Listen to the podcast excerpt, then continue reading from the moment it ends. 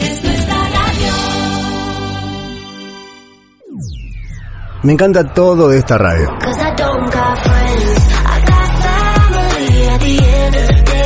Somos la compañía más cool. Summer 2022. Radio Carolla FM 105.1. Juntos somos mucho más compañía. La voz del museo, el programa radial de la estancia jesuítica de Jesús María y de la posta de Sinzacate, todos los miércoles por Carolla FM.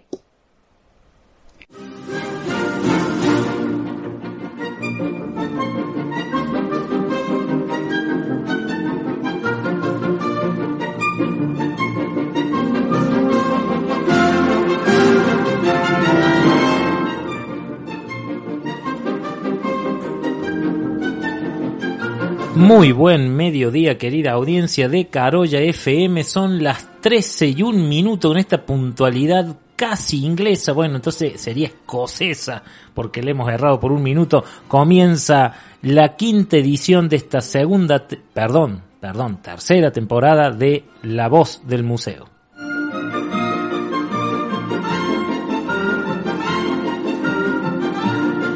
Un programa que nos invita a recorrer los museos de Argentina y del mundo a través de entrevistas, de agendas, de reportajes eh, y también disfrutando de una hermosa música para pasar los mediodías del miércoles con mucha, mucha cultura.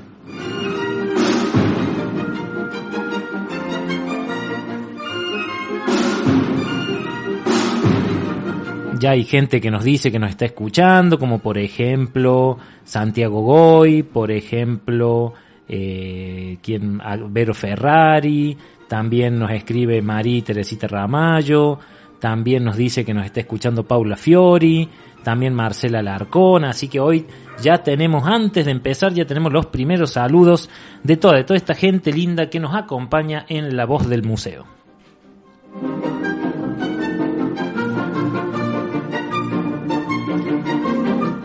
No solo es el quinto programa de esta tercera temporada, sino que además es el, eh, eh, es el primer programa de marzo post mes facundiano y bueno, hemos tenido un mes facundiano extraordinario.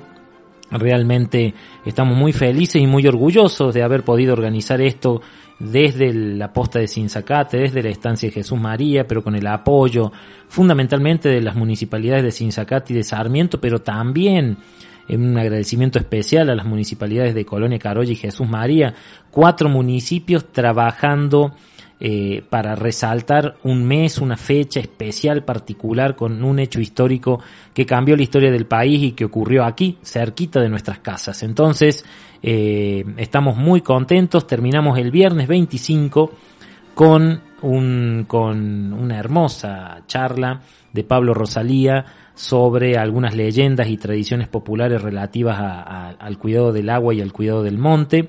Eh, y bueno, realmente eh, mucha gente en la posta en, en esta charla y mucho interés en que las actividades de Relatos del Viento y de la Escuela del Monte se, se, se sigan, se sigan haciendo, ¿no? Tenemos eh, ya, de hecho, esta mañana ya me estuve comunicando con Pablo Rosalía, así que primera noticia de agenda, primera noticia de agenda va a haber una serie de cursos y de charlas organizados por la Escuela del Monte, que depende de la Asociación Civil Relatos del Viento, eh, que van a ser algunas presenciales y otras virtuales. Las presenciales van a ser, la mayoría van a ser presenciales porque tienen una parte práctica, van a ser en la posta de Sinzacate, a donde hemos destinado un, un espacio, una sala para que la Escuela del Monte también pueda desarrollar allí sus actividades. Así que eh, un febrero que termina, con un mes facundiano exitoso, pero que se abren ahora otras actividades en la posta de Sinzacate y también en la estancia jesuítica.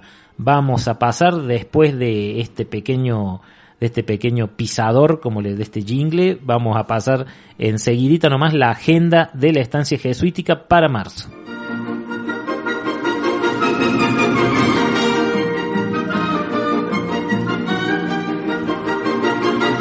Quería, quería contarles que en homenaje al Día Internacional de la Mujer Trabajadora, que es el 8 de marzo, como todos saben, que cae el, el, el martes que viene, nosotros desde la estancia jesuítica Jesús María, desde el área de acción cultural de nuestra estancia, van a desarrollar, eh, bueno, el sábado 12 de marzo a las 21 horas, anoten, sábado 12 de marzo a las 21 horas, el espectáculo de danza teatro Ella, ella, un espectáculo de danza teatro contemporáneo reivindicando el papel de la mujer en las artes y en la historia eh, por, la coma- co- por la compañía Urdimbre de Jesús María.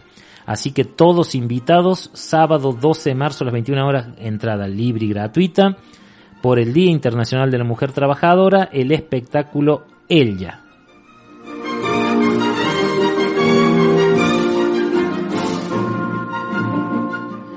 El 24 de marzo, el mismo 24 de marzo, día feriado, Día Nacional de la Memoria por la Verdad y la Justicia, que cae día jueves, jueves 24 de marzo, a las 16 horas en el Parque de la Estancia, vamos a tener el gusto, el enorme, gigantesco gusto de recibir a Norma Picone, la famosa folclorista cordobesa, quien va a hacer un repertorio de canciones prohibidas por la dictadura, ¿no? Una reivindicación de aquellos autores, eh, cantantes, cantautores que fueron perseguidos, censurados, etcétera, durante la última dictadura cívico-militar y que, eh, que los vamos a reivindicar con este bello espectáculo poético musical de Norma Picone que se llama Canciones Prohibidas y donde, bueno, seguramente varios, varios nos vamos a, a emocionar con, con esta actividad.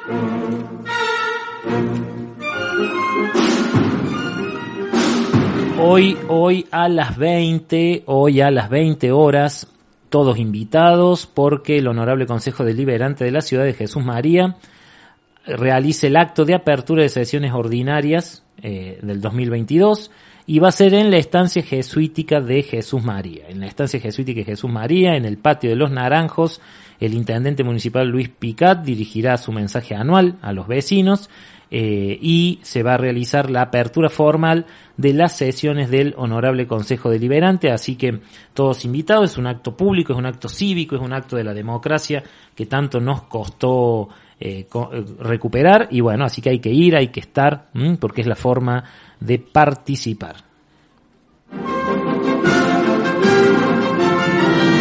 Tocó estar hace una semana atrás en la apertura de sesiones del Consejo Deliberante de Colonia Carolla, eh, con el intendente Brandán y los concejales, que fue en la estancia jesuítica de Carolla.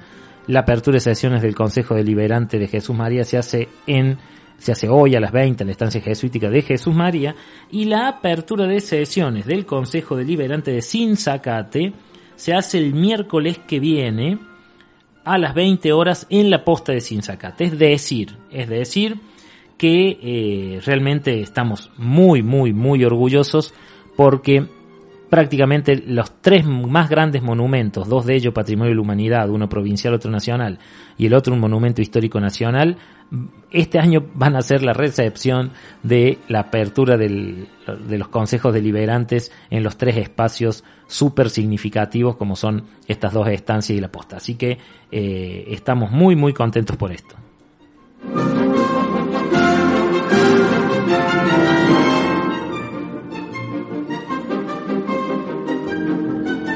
También vayan agendando, vayan agendando porque el sábado 19, el sábado 19, recuerden que hablamos del 12 y del 24 de marzo, el sábado 19 de marzo, a las 11 de la mañana, la Junta Provincial de Historia de Córdoba, que va a estar reunida desde horas antes en la estancia jesuítica de Jesús María, va a estar desde las 9, 9 y media, la Junta Provincial de Historia de Córdoba, dependiente de la Agencia Córdoba Cultura, va a estar en este Museo Nacional con eh, haciendo su reunión mensual.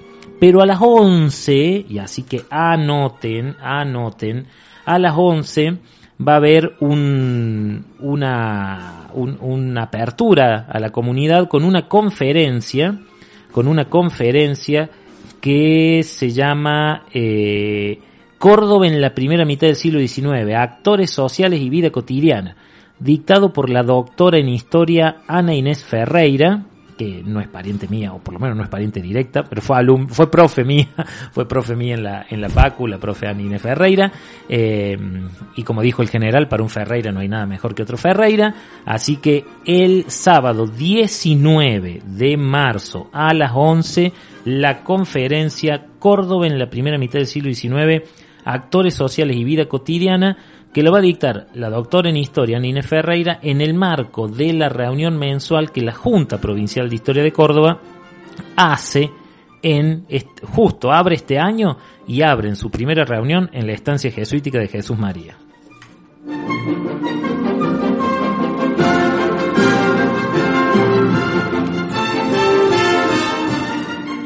¿Y con qué cerramos este mes de marzo? Miren qué programación, qué programación. Cerramos el 27 de marzo como mes de la mujer con el concierto de música barroca Mujeres Olvidadas del Barroco.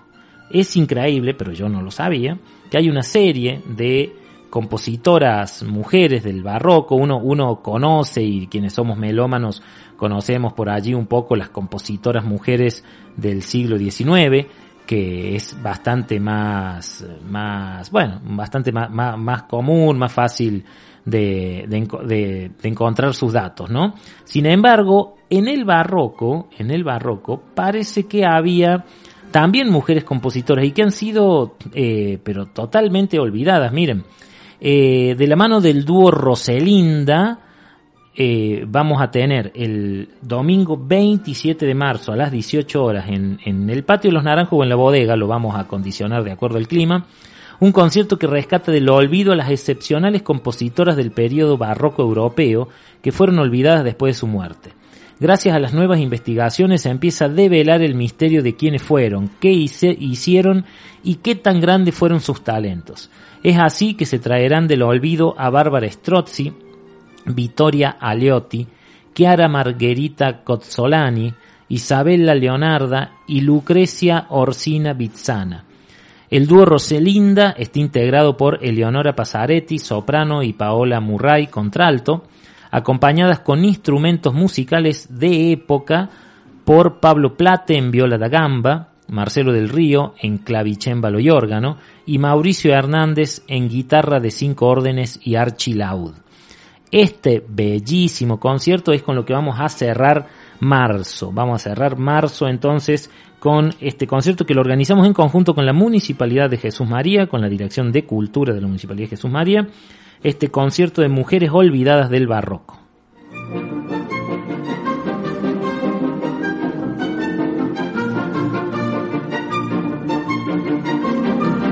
Aquí siguen, siguen llegando saludos, por ejemplo Héctor Furque, eh, que, que nos agradece también Marcia Alarcón, qué programación. Bueno, entonces repasamos, repasamos un marzo bien, bien completito, hoy con la apertura de sesiones del Consejo Deliberante de Jesús María en la estancia jesuítica de Jesús María, el 12 de marzo con el espectáculo de danza teatro contemporánea Ella, el 19 de marzo con la conferencia de la Junta Provincial de Historia de Córdoba, el 24 de marzo con canciones prohibidas por la dictadura, lo contaremos con Norma Picone, nada más ni nada menos, y el 27 de, de marzo, o sea, el 24, con la actividad que les contaba de, del Día Nacional de la Memoria, y el 27, el concierto de Mujeres Olvidadas del Barroco. Así que un- una programación mensual para chuparse los dedos.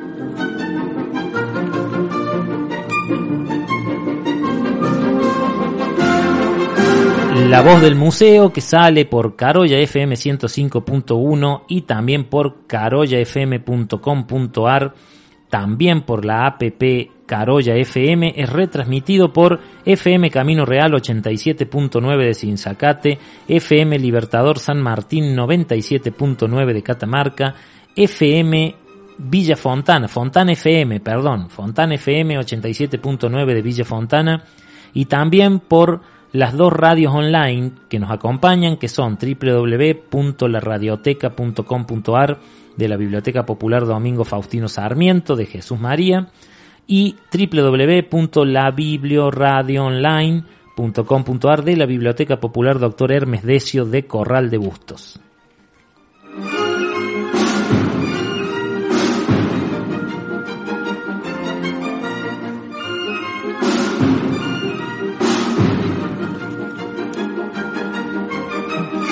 Vamos a pasar ahora sí al primer tema musical antes de, eh, de, continuar. Después continuaremos con una entrevista espectacular a Juan Sequeira, director de Cultura y Patrimonio de la ciudad de Córdoba, que nos va a comentar sobre los museos que dependen de la Municipalidad de Córdoba. En la ciudad de Córdoba hay museos nacionales, universitarios, provinciales, privados y también municipales y son de ellos que nos va a hablar Juan Sequeira después de escuchar el tercer movimiento, disfrútenlo, pongan bien fuerte la radio porque el tercer movimiento, el rondó alegro del concierto para flauta y arpa de Wolfgang Amadeus Mozart.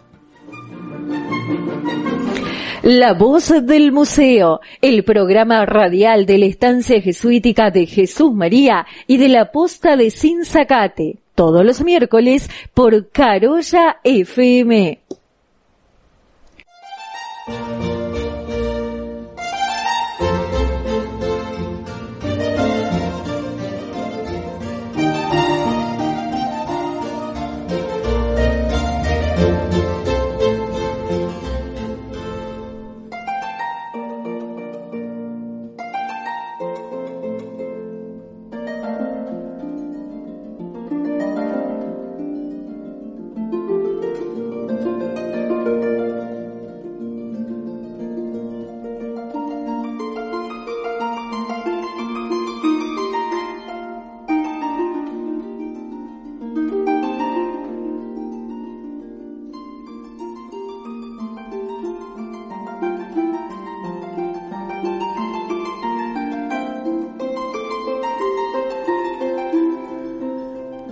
Ahí nos confundimos de movimiento. Era hermoso, era hermoso igual y dan ganas de dejarlo, pero este primer movimiento dura como 16 minutos. Los tiempos de la radio son otras. Vamos a escuchar a ver si Marquito ya lo tiene. El tercer movimiento, el rondo alegro de este bellísimo concierto para flauta y arpa de, de Mozart.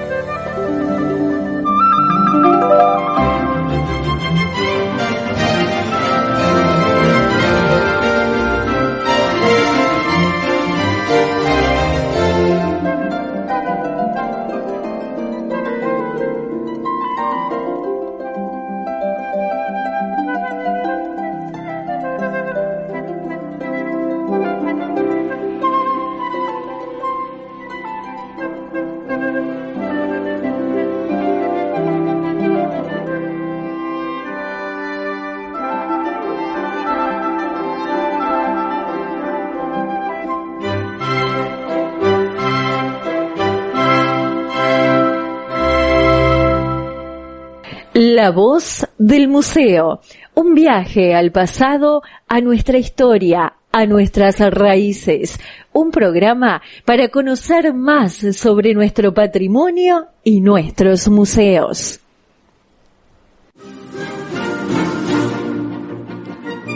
Allí escuchábamos entonces el tercer movimiento rondo alegro del concierto para flauta y arpa de Wolfgang Amadeus Mozart.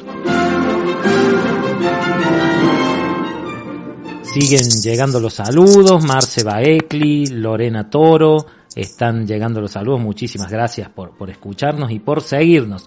Y tenemos del otro lado, que ahí parece que está haciendo ruido, tenemos al amigo Juan Sequeira, director de Cultura y Patrimonio de la Municipalidad de Córdoba. ¿Cómo está Juan? Hola Carlos, ¿cómo estás? Un gusto escucharte y, y, bueno, y a través tuyo saludo a toda la audiencia. Muchas gracias, muchas gracias. La verdad que muy contento de poder tenerte. Tuvimos el año pasado una hermosa entrevista con el encargado de museos de la provincia de Córdoba. Eh, bueno, obviamente, Juan, te cuento a vos y le cuento a la audiencia, este ciclo de, este, de esta La Voz del Museo empezó entrevistando a la directora nacional de museos, ¿no? Tuvimos a la, al director de museos de la provincia y ahora eh, queríamos tenerte a vos porque hay hermosos museos en la ciudad de Córdoba, museos que dependen de la Municipalidad de Córdoba y algunos de ellos muy importantes. Exactamente, exactamente. Más precisamente, como para adentrarnos Sí. en el tema museos, Sí. nosotros en la MUNI tenemos ocho museos. Ocho museos. Exactamente, que todos de variada característica. Tenemos, bueno, dos museos que son museos de sitio. ¿Cuáles son? Uno sería el Arco de Córdoba, Ah, el claro. Museo Arco de Córdoba, y el otro museo de sitio es la cripta jesuítica. Claro, claro. Sí. Este, el resto de los museos este, ya sí tienen, este, bueno, como su nombre indica, su, su colección que salvaguardan, bueno, este, ya, bueno, siendo un museo este, de referencia, tal cual, este, básicamente los museos municipales abordan desde diferentes perspectivas, ¿no? Este, bueno, la, este, la, la, la riqueza cultural también de la ciudad. Claro. ¿Qué, ¿Cuáles son Este- los, los ocho museos? Ya nombraste dos. El Museo del Arco de Córdoba y la cripta jesuítica, que además nos toca de cerca a nosotros como Museo Jesuítico Nacional, ¿no? También. Exactamente, tal cual. Tal Nosotros cual, con la producción nuestra manteníamos ese edificio ¿eh? en la época colonial. Y sí, pero por supuesto. Claro, exactamente, exactamente. Bueno, nosotros tenemos el Museo de la Ciudad, que es el museo que está en el Cabildo Histórico. Este, ese museo, este, bueno, básicamente el guion de ese museo, mira vos, este, me trajiste a la memoria, justo hablábamos del, del, del Museo Arco de Córdoba, que es un museo de sitio, fue creado en el año 2015.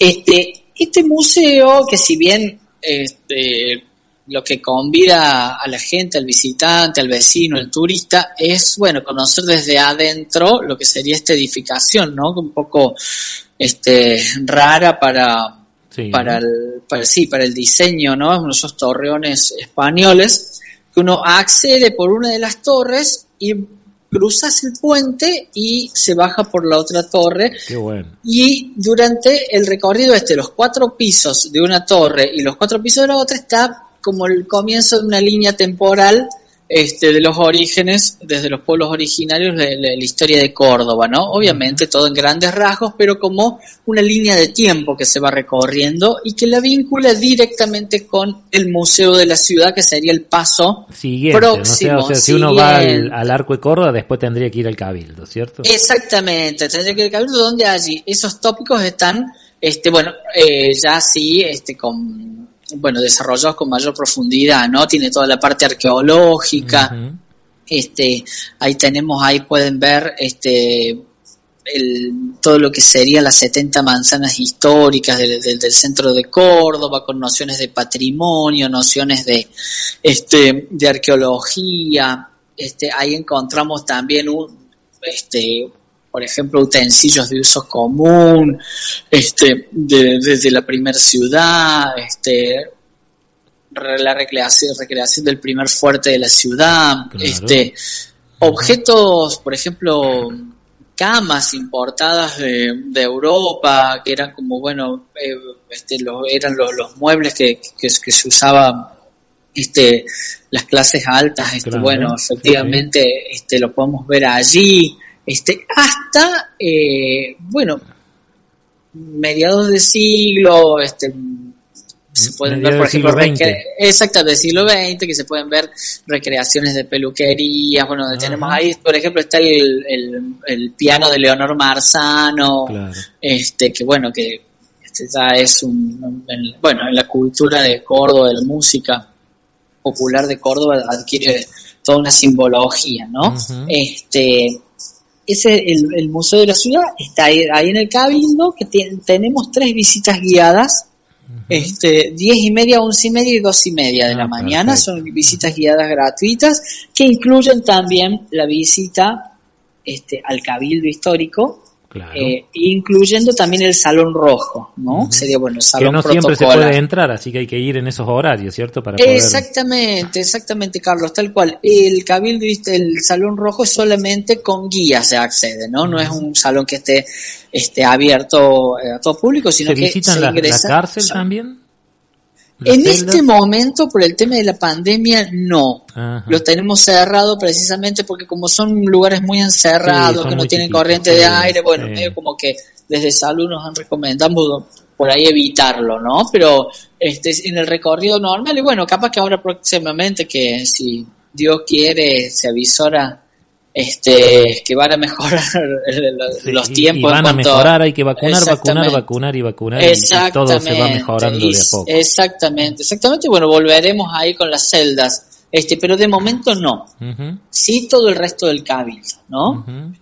Eh, y ahí nomás, ya que venimos en este recorrido, que nos vinimos del arco de Córdoba, nos vinimos al centro, tenemos este, lo que nosotros llamamos los tres museos de arte religioso, Ajá.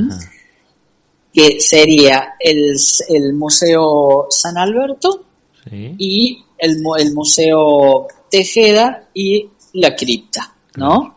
Siempre recomendamos este, generar este, este recorrido, si se puede hacer en el mismo día en tándem, este, eh, es, es, es mejor, es recomendable, ya que este, bueno, abordan este, el arte religioso, este, bueno, de una perspectiva mucho más amplia si uno, si uno visita los tres espacios, ¿no? Sí, además hay que Este, decirle a la gente que nos está escuchando que el Museo Luis de Tejeda tiene una colección increíble de arte religioso. Son unas piezas extraordinarias que no están en otros museos eh, ni- ni similares. Exactamente. Exactamente, que esto es lo, lo importante. El, el Museo eh, Juan de Tejeda resume tres importantes colecciones. La colección de la catedral, Ajá.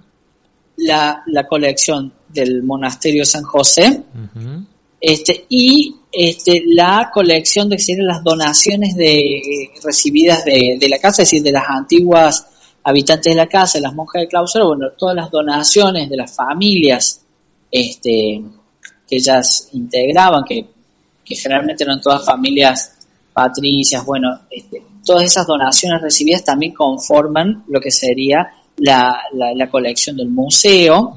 Este, o sea que sí, tiene una colección realmente este, única en Argentina, ¿no?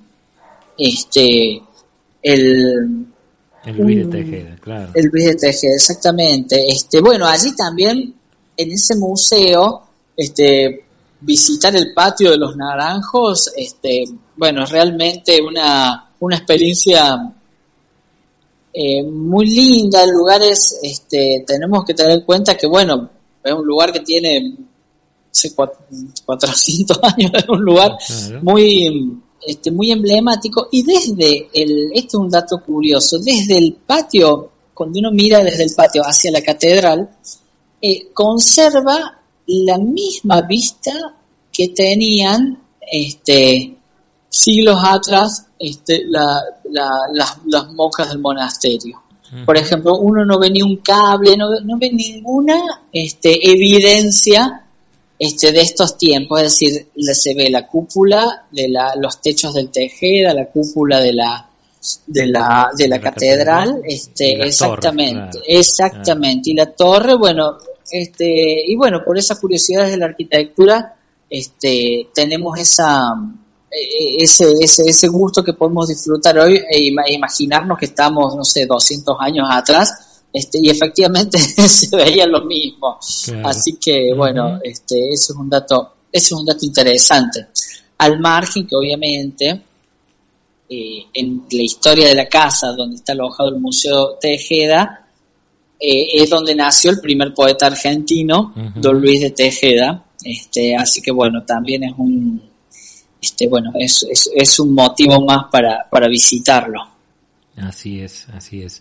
Y, y después, bueno, el, dijiste el San Alberto que tiene la colección del propio monasterio, ¿no? Exactamente, el Museo San Alberto tiene la colección de, de- del propio monasterio. Nosotros, bueno, allí es importante el, el- horario, hacemos horario matutino, este, hasta las 15 horas. Bien.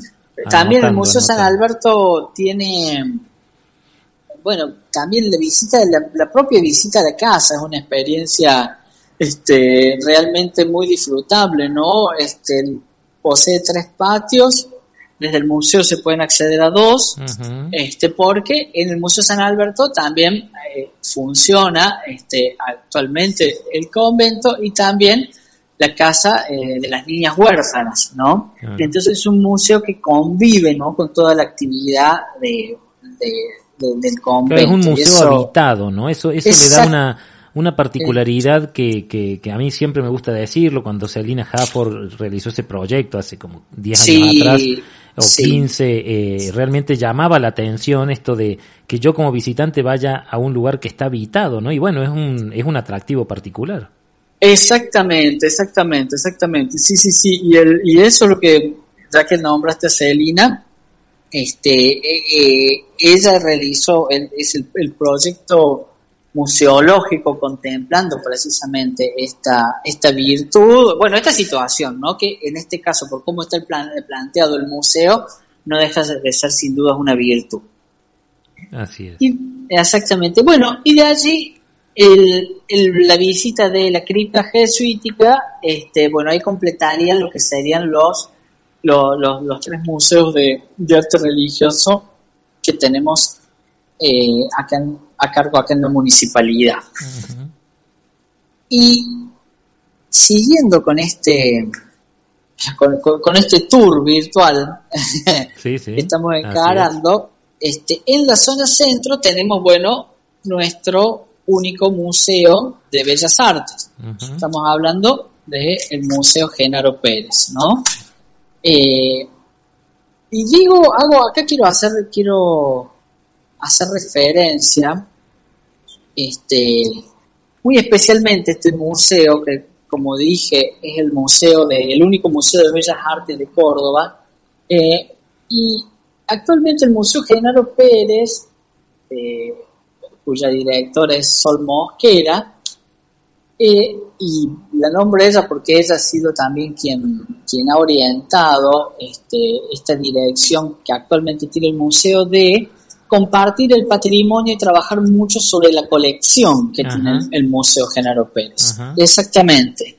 Eh, tiene una colección muy rica. No, es hermosa y- la colección de Genaro Pérez, preciosa. Exactamente, con cerca de mil obras, este, 900 y pico tiene, este, pero lo que, lo que verdaderamente eh, eh, es, es- es- es representativo de todo lo que fue el desarrollo de la plástica en la ciudad de Córdoba. Dentro de la colección, este, nosotros podemos, el visitante puede ver y por eso está muy bien que eh, este es el momento, ¿no? Porque coincide también con la con la muestra que está actualmente en, exposición, que es Recomienzo Continuo, una muestra Qué buen qué por- buen. Sí, bueno, porque hace referencia a esto que te decía, a esta historia de la plástica en Córdoba, ¿no? Que ha ido, que siempre, cada vez que un movimiento plástico ha irrumpido, bueno, como, como cualquier otra este, actividad humana, este, siempre es un recomenzar, ¿no? Es decir, cuando se la vanguardia del cubismo este, emerge, bueno, es como que empieza a construir, ¿no? Una, un nuevo lenguaje, un, un, un recomienzo, bueno, y, y hasta que da origen a otra vanguardia, es decir, y después desde la perspectiva del tiempo, que es lo que han hecho, por ejemplo, los curadores que decía Luis García e Indira Montoya, este, se pueden también interpretar este, esta, estas expresiones como un, como, un, como un recomienzo continuo, ¿no? Que se fueron dando. Y la muestra esta que actualmente está en el Genaro Pérez precisamente quiere reflejar esta historia de la plástica en Córdoba. Hay que, hay Y- que decirle a la audiencia que quienes no conocen el Genaro Pérez, que está allí en pleno centro, en el General Paz, eh, Sí. hay que decirle que los cuadros más antiguos de autores cordobeses están en el Genaro Pérez, no en el Carafa. Cuadros más antiguos de autores cordobeses están allí. Exactamente, Carlos, has, has- has dicho un punto muy interesante, claro, porque encima los, los Vidal, los primeros retratistas, este, que, que, bueno, que están en la sala de los pioneros, ahí en el, en el, en el Museo General Pérez, ahí se puede acceder a, a precisamente estas obras que, que mencionas. Este, y la muestra de recomienzo continuo tiene tres etapas, en las cuales están planteadas en todo el edificio, ¿no? En las dos plantas del museo están estas tres etapas. eh, que la primera etapa sería los inicios, es, donde van a poder ver obras de, de estos precursores, ¿no? De la plástica. El segundo momento se llama los modernos, con obras del modernismo cordobés, que esto sería entre el 20, 1920 y Ujú. 1970. Ujú. y la tercera etapa con lo contemporáneo, ¿no? Este que, bueno, que resume un poco eh, la problemática del arte en estas últimas décadas, este, y bueno, también con, con- con trabajos muy interesantes de, de, bueno, de plásticos no solamente de, de Córdoba, sino también de- del resto del país. Eh, allí se ha generado para esta muestra una audioguía que el visitante puede acceder a través del teléfono con código QR, este, con toda la explicación este, de, de cómo fue desarrollada esta, esta muestra, este, estos tres momentos, cómo están, cómo, cómo, cómo fueron elaborados, bajo qué criterios, este, bueno, también breves explicaciones de algunas obras icónicas, es decir, está muy bien planteado todo el recorrido en esta muestra y, y, y, y las actividades que se han venido desarrollando, este, actividades extras, ¿no? A la propia muestra, conversatorios, este, workshops, este, todo este tipo de actividades han Sí. sido todas programadas a partir de un diálogo con la colección. Ujú. Este, sí, sí, sí, esa ha sido como la línea que se ha venido trabajando. Estuvo el, mu- estuvo el museo Genaro trabajando Genaro Pérez con la hermana Estancia Jesuítica de Altagracia. Nosotros aquí difundimos al, el, el ciclo, por ejemplo, eh, no me acuerdo cómo se llamó, el ciclo del año pasado de conferencias Eh, virtuales. exact- exactamente, tal cual. Ese fue un ciclo que, eh, claro, que se, or- eh, se organizó desde el taller de restauración del Ujú. Museo Genaro Pérez. este, y que, que ustedes participaron allí, claro que sí. No- nosotros este- no, los hermanos del Museo Jesuítico de Altagracia. Ah, de alta, De sí, alta gracia, perdón, de alta gracia, exactamente, sí, con Tomás, ahí Con estaba Tomás, Bondones, sí, sí, sí, que fue uno de los organizadores del ciclo.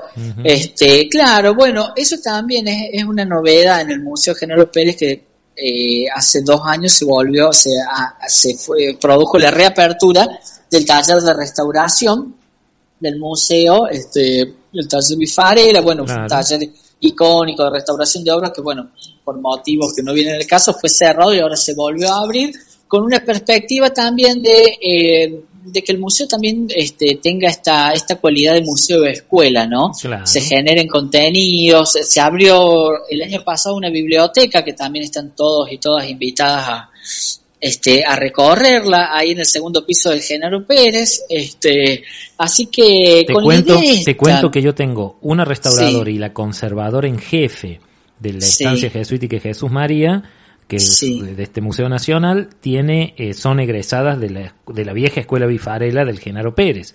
O sea, yo Mirá, tengo dos, claro. dos personas en el museo que dirijo que son egresados de allí. Mirá la importancia, ¿no? Sí, exactamente. Bueno, mira, actualmente quien está a cargo, Blanca Freites, que está a cargo del taller, este, y ella está trabajando con Mariquita Quiroga y con Silvina Moyano, son Claro. todas ex alumnas egresadas de allí.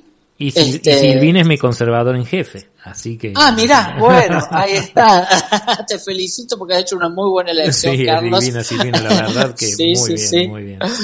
Ah, mirá, bueno, bueno, precisamente este, la, la- la- las tareas de lo que sería conservación, este, restauración en, en- lo patrimonial en una ciudad como Córdoba, este, con el componente histórico que tiene, realmente este, es un, eh, es un, es una línea de- en la cual nosotros queremos apostar.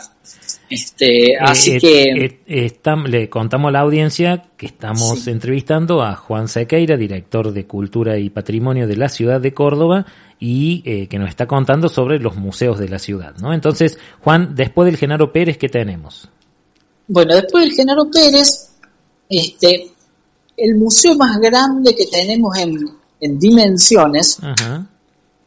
es el Museo de la Industria. Uh, hermoso. Sí, es un museo hermoso en Barrio General Paz, allí en la calle Libertad, Libertad 1130, Ujú. más específicamente. Este, bueno, ese era el antiguo edificio del ferrocarril que fue refuncionalizado este, para alojar el, el museo el museo de la industria. Por eso tiene, no recuerdo en este momento los metros cuadrados cubiertos, Sí, pero es una, es una bestialidad. Sí, sí, Sí, sí. sí, sí, es enorme. Este, y bueno, Caben aviones del- enteros, hay un guaraní, Sí, hay sí. un guaraní completo ahí. Mi, mi avión preferido, eh, mi avión de fabricación nacional preferido, el guaraní, belleza Oh. total.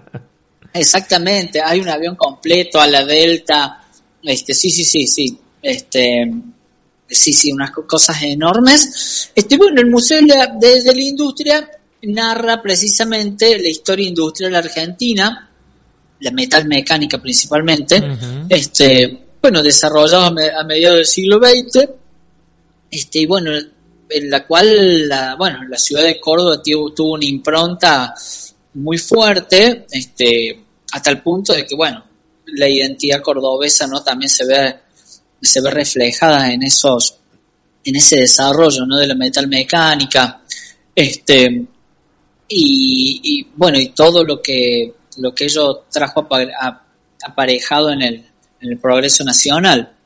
Eh, así, por ejemplo, en el Museo de la Industria, hay, bueno, como vos, eh, como vos dijiste, está, bueno, está el avión este, que es muy, es, muy lindo para ver, es más, se puede entrar también al avión. Ah, buen dato, entonces ya sé para la próxima, porque no sí, sí, hay que pedirle a la guía, hay que pedirle, pero se puede entrar. Qué bueno, Este, qué bueno. Yo ahora recientemente estuve y ahí con Diego Martí, que es el director de, de- del museo, este, y bueno, estuvo ahí, la lo estuvimos visitando este, con nuestra directora general, Julia Oliva, y él, y él tuvo ahí la deferencia de abrirnos, poner ahí la, la, la escalerita y, y lo, y lo estuvimos Menos mal que no encendió que- los motores turbofan, esos que tienen. Ah, no, no, no, no, porque no, no le, no, no, no, no, no le, no le dimos para el combustible.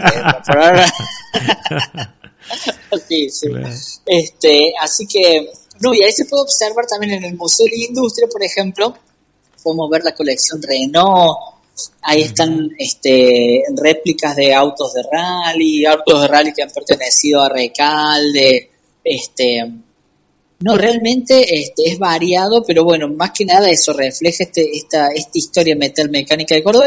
Y allí también tiene todo desarrollado una línea de tiempo, desarrollado este, un, este, bueno, una, tiene servicio de guía, pero también tiene audioguías, Ujú. este, para acceder al contenido del museo.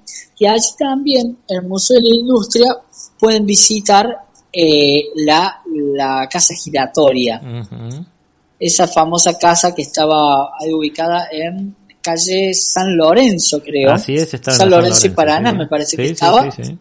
Eh, bueno, y que fue trasladada hacia el Museo de la Industria. Este, bueno, y allí está instalada, bueno, con los mecanismos que funcionan, de hecho, para, para hacer girar la casa. Bueno, y también la pueden conocer ahí en el Museo de la Industria.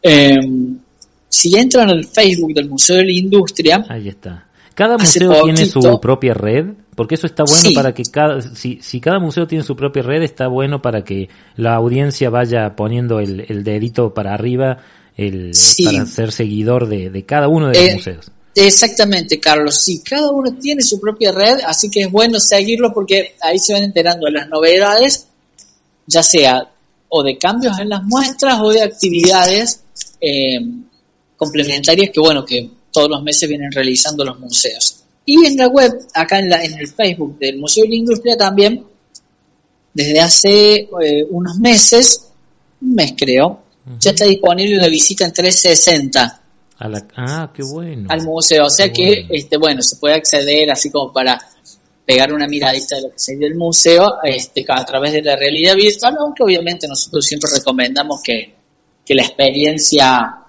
eh, presencial es, eh, es insuperable, así que invitamos a que vayan ¿no? directamente al Museo de la Industria. Todos los museos de la Municipalidad de Córdoba son de entrada gratuita.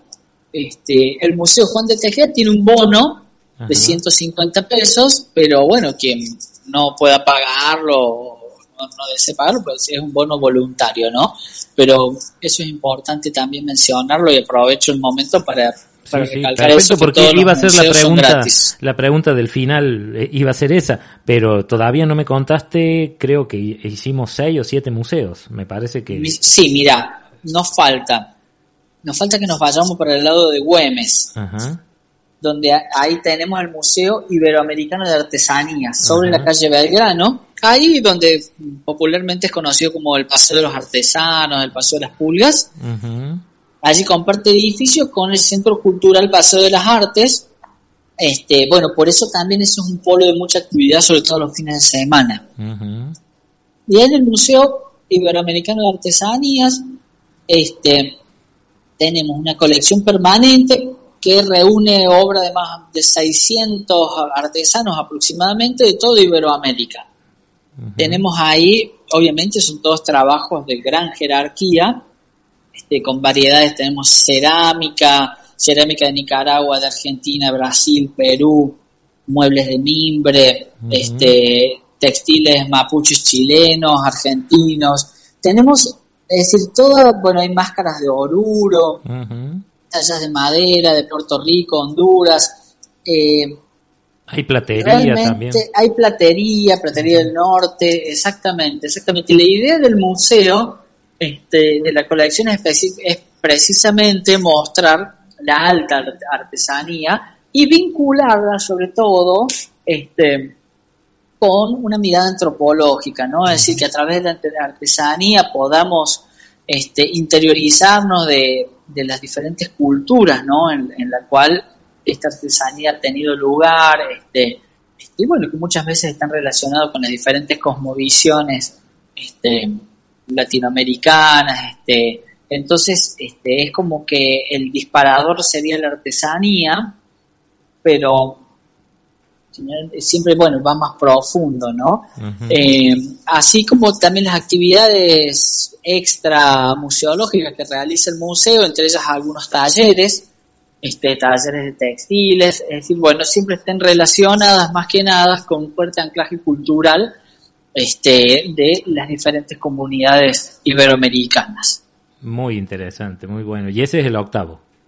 Y este es el octavo, exactamente.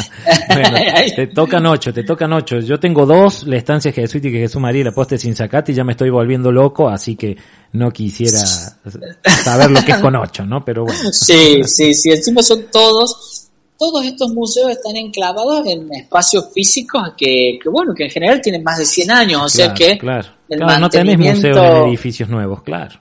No, Claro, no, son todos museos en edificios de, todos de más de 100 años, o sea que bueno, el mantenimiento este es constante, por eso es también que cada uno de visitar todos estos espacios, no solamente la visita a las colecciones y, a, eh, y al discurso museográfico, sino también este, edificio, el- claro. el- lo que es el edificio en sí, ¿no? La arquitectura y todo, y todo lo que te transmite la, el paisaje arquitectónico de cada uno de esos espacios. Te, eh, siguen llegando mensajes, bueno, Lucinda Ahumada desde Villa Fontana, Marcela Baecli que felicita por las innovaciones que estás contando en el Genaro Pérez, eh, Alfredo gracias. Ferrarazzi también manda saludos, Patricio Durs de la Mesa de Enlace Ferroviario dice que lindo sería que la ciudad tuviera un museo ferroviario ya que eh, ya que las- tiene más de 150 años de historia y cultura ferroviaria.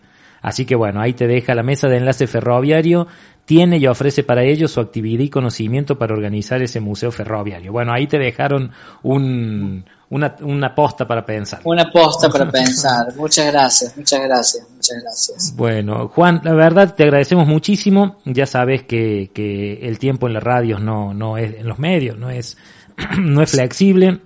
Y Sí. bueno, te agradecemos, te agradecemos muchísimo esta entrevista, realmente clarísimo, muy agradable y estoy seguro que muchos de nuestros oyentes eh, ahora tienen más ganas de ir a visitar los museos dependientes de la ciudad de Córdoba.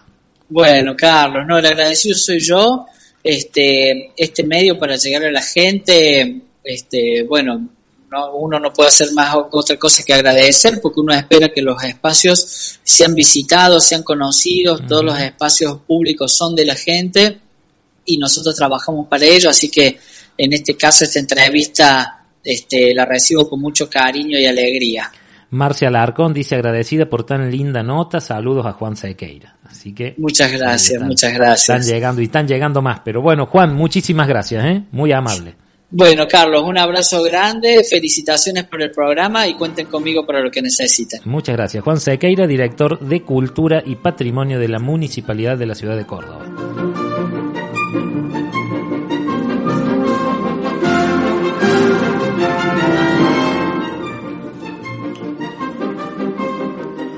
Y nos despedimos, nos despedimos como siempre con un tanguito ahí que me piden los, los bailarines oyentes ¿eh? también, así que les vamos a dedicar uno bien, bien lindo, eh, pero además muy sinfónico, porque es el abrojito cantado por, por Alberto Morán con la orquesta de Osvaldo Pugliese, el abrojito, y hasta el miércoles que viene cuando de nuevo estemos en una nueva edición de La Voz del Museo. La voz del museo, el programa radial de la estancia jesuítica de Jesús María y de la posta de Sinzacate, todos los miércoles por Carolla FM.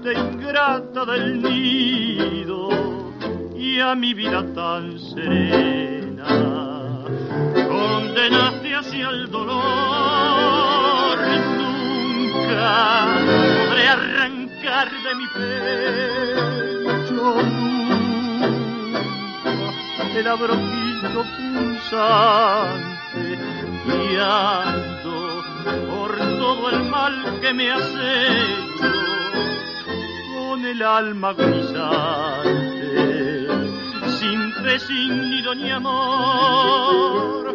No sé por qué te alejaste de mí, si te adoré con creciente fervor. No sé por qué me engañabas así, sin demostrar tu desamor.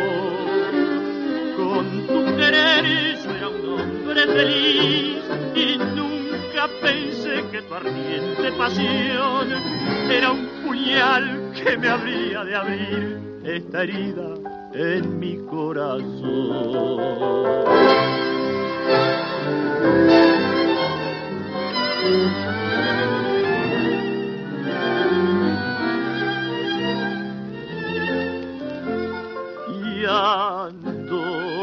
Por todo el mal que me hecho con el alma agonizante,